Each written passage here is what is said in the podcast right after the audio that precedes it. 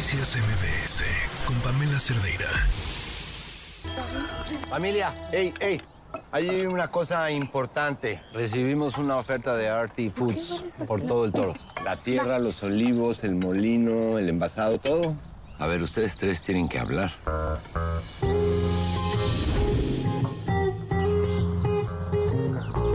Esparcimos las cenizas de mi mamá en el olivo de los 300 años. Ay, pero no te vas otra vez a poner a chillar. Veo lo mejor y lo peor de su mamá y de mí en ustedes. Ya me conozco ese tonito, nos estás manipulando. ¿No podríamos vender todo menos la casa? Podríamos quedarnos con todo y yo seguiría al frente del negocio, pero quedarnos solo con la casa es un lujo. ¡Qué lujo! Tú naciste en esta casa. Nosotros crecimos en esta casa. Aquí me casé con Dan, aquí hicimos a los gemelos esa misma noche. ¡Qué asco! Oigan, ¿pero cómo se hacen unos gemelos?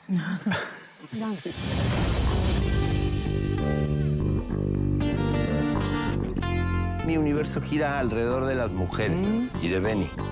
Mi papá es el superhéroe de los primos. Mi papá les ha dicho algo de cuando ya no pueda cuidarnos. Yo me voy a hacer cargo. ¿Y no se te ocurrió preguntarnos? ¿A lo quieren cuidar ustedes? Esto que están ustedes escuchando es Familia y nos acompañan justo hoy para platicar de familia Daniel Jiménez Cacho y Ilse Salas. ¿Cómo están? Bien. Bien. Gracias. Bienvenidos, felicidades. Gracias por invitarnos. Próximo estreno, eh, a ver, en, en salas el 7 de, 7 de 7 diciembre. de diciembre. Y en, Y el 15. ya en la plataforma lo el pueden 15 ver de diciembre. Netflix, sí. Que además me imagino que la temporada navideña debe ser el gran momento de las plataformas de streaming, ¿no? Porque todos estamos mucho más pegados a, a esto. Pues sí, y además, como justo por lo navideño, como que la familia se puede volver un tema interesante, ¿no? De- es siempre un tema complejo para todos y justamente es parte de lo que abordan. Cuéntame. Bueno, es la historia de esta familia, un día, un día en la vida de una familia que se reúne pues a esta comida familiar, ¿no? Eh, y claro, hay noticias, hay información que tiene que ver con que hay la posibilidad de vender este rancho, que es un negocio de familia, productor de aceite de oliva, de aceitunas, y lo que para cada una de las hijas, nietos, para el patriarca, que es viudo, En el que están las cenizas de su exmujer. eh, Exacto, ¿qué significa vender eso? ¿No? Y no es una historia, es muy bonita la historia porque es como de movimientos pequeños, internos del alma. No es una historia de dramas, desgarramientos, familia con abuso sexual, ni nada, ni nada por el estilo. Es un día, ¿no? ¿Ves por qué te decía que me recordaba a lo que a, a lo que te platicaba? Nuestros nuestros grandes O sea, dramas son pequeñas. Pequeños y gigantes, ¿no? pues sí. O sea, parece que no pasa nada, pero pasa mucho, pasa de todo, ¿no? ¿Qué, a ver, ¿qué es este mucho y qué este todo de lo que vamos a ver?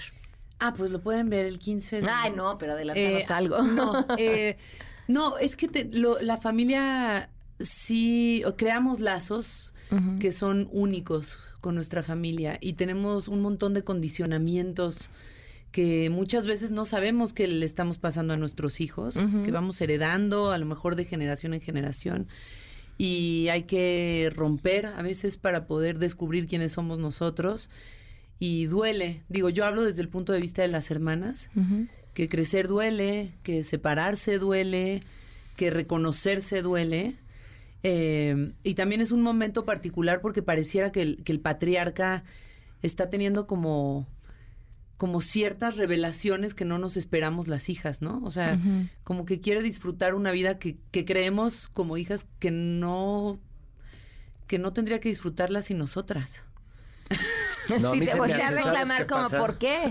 Siento que en las familias, como que la familia también es una fábrica de etiquetas, ¿no? Tu papá es así, tu hermano es así, tú eres así. Y de repente uh, tú quieres cambiar y no se puede, no es tan fácil, ¿no? Como que no te dejan. Las hijas, pues tienen una imagen del papá, ¿no? ¿No has visto cómo de repente cuando, pues, el- nos cuesta trabajo ver viejos a nuestros papás? Por ejemplo, es que nos Mucho. cuesta mucho trabajo.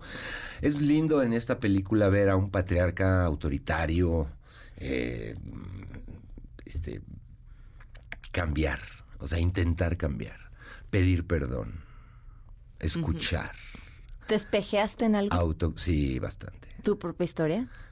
Mi propia historia, la de mi papá, sí, de ahí saqué mucha inspiración, Ok.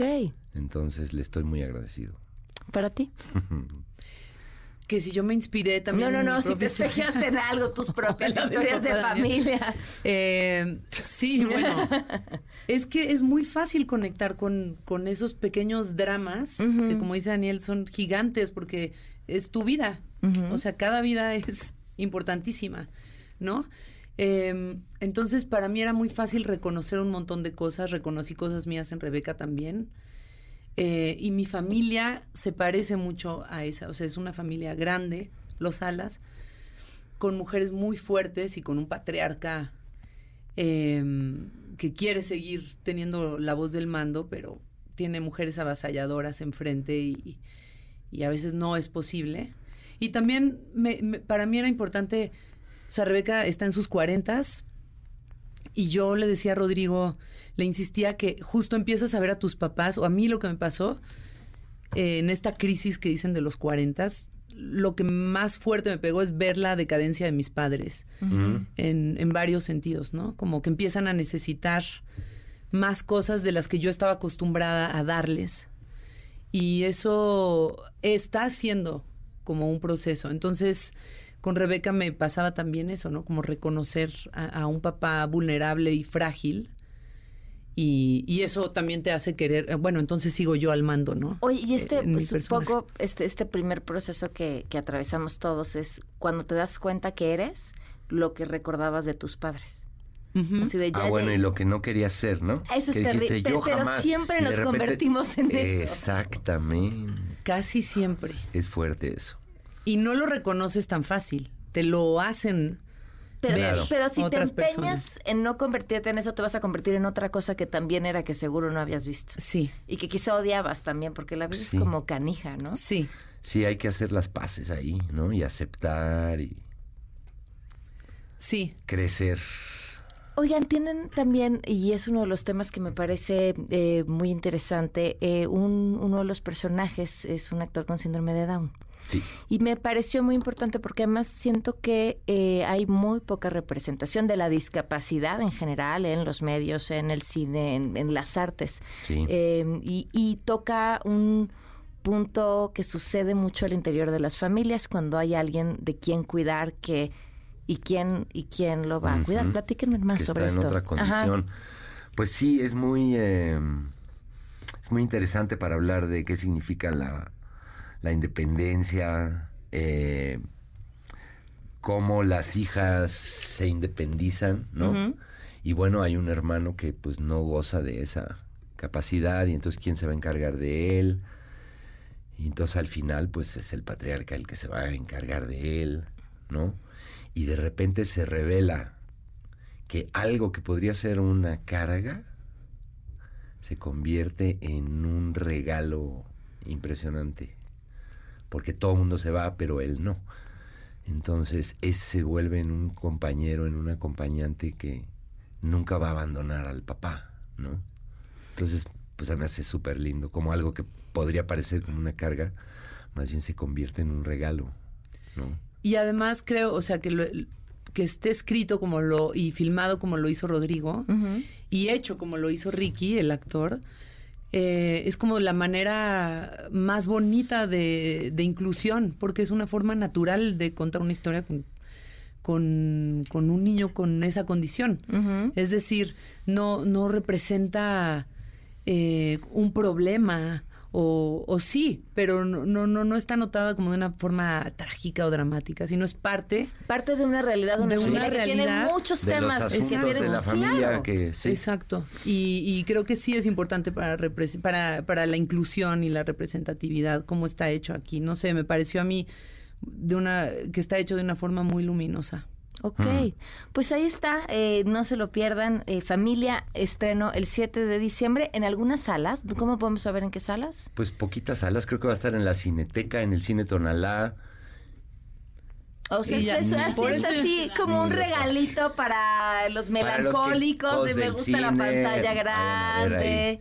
Oye, pero Sí. este rápidamente me gustaría. Sí. Hay una actriz en nuestra película que se llama Ángeles Cruz, con la que pues, me gustaría mandarle un saludo a ella. Le acaban de matar a su hermano en la sierra de Oaxaca. A ella y a su comunidad. Sí, en Guadalupe, espera, Victoria. espérate, la, la- la- Cinco la vimos asesinatos en una emboscada. y además habían advertido que Mixteca, estaban desde hace amenazados. cinco meses estaban. Entonces, pues ella está, nos, yo nos, me sumo y nos sumamos, me imagino, a la exigencia de, de justicia que se investigue. Van Porque ya los- 216 días que no hacen caso las autoridades de y tres ya bloqueó. asesinatos que hubo, que y ya bloqueó sus redes sociales el gobernador Pero bueno, esa es así. Perdón. La realidad de, de- de impunidad y de no investigación y de no ejercicio de la justicia. Ahora nos tocó cerca a la hermana, el hermano de una compañera que sale en esta película, por eso no nos acompaña. ¿Cómo está? Pues muy triste y ocupándose de el entierro y ocupándose, pues son cinco, cinco personas de, de su comunidad y pues peleando porque el, el gobernador les dice, pues es su culpa porque yo les dije que se salieran Les de ahí. dije que se salieran. Eh, y no me hicieron caso. Estaba entonces, relacionado bueno. con un conflicto territorial. Sí. Pues, sí, no nada más, parece que es más complejo que eso, ¿no? También estaban defendiendo un bosque de talamontes, en fin. No, y supuestamente los estaban protegiendo. Entonces es importante, o sea, la Guardia Nacional hizo presencia y luego se fue y les advirtieron que no era seguro quedarse solos. Entonces, bueno, el problema que vemos todos los días, que sí nos toca muy de cerca, eh, independientemente de que sea nuestra compañera, es porque es, es este, es, eh, tenemos que hacer un llamado a la justicia una y otra y otra y otra y otra vez y por más que bloqueen sus redes sociales como el gobernador hizo, pues tenemos que buscar los espacios en donde hacer presentes estas noticias. ¿Y cómo no perdemos la esperanza? Qué pregunta. Haciendo comunidad. Pues sí, haciendo comunidad y señalando, señalando, se- exi- exigiéndole al- al- a la autoridad que cumpla con su deber, ¿no? Pues ya se lo dijo Ángeles al gobernador, si no puede, pues renuncie. Ya lo dijo Javier Sicilia en su momento también. A ver, lo, lo- lo comentábamos aquí porque pasamos el, el- el audio de ella diciendo esto y, y justo recordábamos la primera vez que se pronunciaron las palabras, eh, si, no, pueden que renuncien, y fueron poderosísimas y, y pensábamos, ya nos las acabamos. O sea, ha- han sido ignoradas con tal vileza Así que es. ya decir si no pueden renuncien es como decir nada. Nada, pero pues eso para mí sí habla de una crisis de la propia democracia, ¿no? La representatividad. Claro. Son pues políticos que empiezan a no representarnos. Híjole, eh, ¿qué les digo? Si- siento eh, muchísimo eh, la situación del país en general, pero, pero, pero esta tristeza que sin duda les acompaña y como dices, se siente cerca. Eh, muchas gracias. Ti, gracias por a ti. Y acompañarnos. celebramos, o bueno, yo y estoy segura que mis compañeros y compañeras, el trabajo siempre de Ángeles, que además es una directora increíble y talentosísima y está presente en esta película que venimos a promocionar y que, y que yo sí honro su trabajo siempre. Entonces, no se la pidan por esas más cosas y no dejemos de hacer comunidad. Y qué generosidad la suya de, de alzar la voz. Muchas gracias. Gracias a ti. Gracias. Noticias MBS con Pamela Cerdeira.